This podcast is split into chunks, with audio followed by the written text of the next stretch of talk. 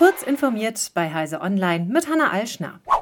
Der Zahlungsdienstleister PayPal hat einen Stablecoin in US-Dollar eingeführt. Das gab das US-amerikanische Unternehmen am Montag bekannt. PayPal ist damit das erste große Finanztechnologieunternehmen, das eine eigene digitale Währung für Zahlungen und Überweisungen einsetzt. Stablecoins sind Kryptoassets, deren Geldwert, wie der Name schon sagt, an einen stabilen Vermögenswert gekoppelt sein will, in diesem Fall den US-Dollar. PayPal nähert sich schon seit einiger Zeit der Kryptowährungswelt an. Seit März 2021 ermöglicht PayPal Nutzerinnen und Nutzern in den USA direkte Zahlungen mit Kryptowährungen.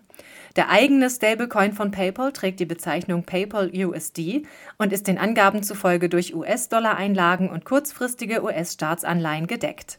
Ausgegeben wird er von dem Kryptowährungsunternehmen Paxos Trust Company. VW hat sich beim Verkauf batterieelektrischer Autos in Deutschland wieder vor Tesla geschoben. Mit 41.475 Erstzulassungen in den ersten sieben Monaten des Jahres liegt Volkswagens Kernmarke wieder knapp vor dem Konkurrenten aus den USA, der auf 40.289 Pkw kam, wie aus Zahlen des Kraftfahrtbundesamtes hervorgeht. Noch zum Halbjahr und auch zum Gesamtjahr 2022 lag Tesla vorn bei den Zulassungszahlen. Unterdessen spezialisiert sich die chinesische Autoindustrie auf Elektroautos und dürfte bald mit einem Angebot am Start sein, welches zahlenmäßig bald in das Rennen um die Spitzenplätze einsteigen können sollte. Mit Zoom beordert nun auch ein US-Unternehmen die eigenen Angestellten zurück ins Büro, das wie kaum ein anderes vom Homeoffice-Boom während der Corona-Pandemie profitiert hat. Laut der New York Times hat die für die gleichnamige Videokonferenzsoftware verantwortliche Firma aus Kalifornien alle Angestellten, die bis zu 50 Meilen entfernt von ihrem Büro wohnen, angewiesen, ab August bzw. September mindestens zwei Tage pro Woche dort zu erscheinen. Intern angekündigt worden sei die neue Vorgabe während eines angespannten Meetings vergangene Woche, das über Zoom abgehalten wurde.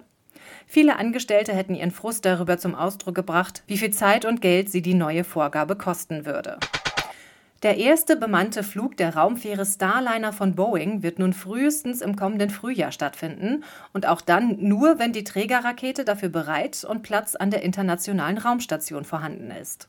Das teilten Boeing und die US-Weltraumagentur NASA am Montag mit. Es handelt sich um die jüngste einer ganzen Reihe von Verzögerungen. Zwar komme man bei der Behebung der zuletzt identifizierten Probleme voran, aber die Arbeit sei trotzdem sehr zeitintensiv. Boeing geht demnach davon aus, dass die Raumfähre im März für den Start bereit ist. Platz an der ISS gibt es ab April.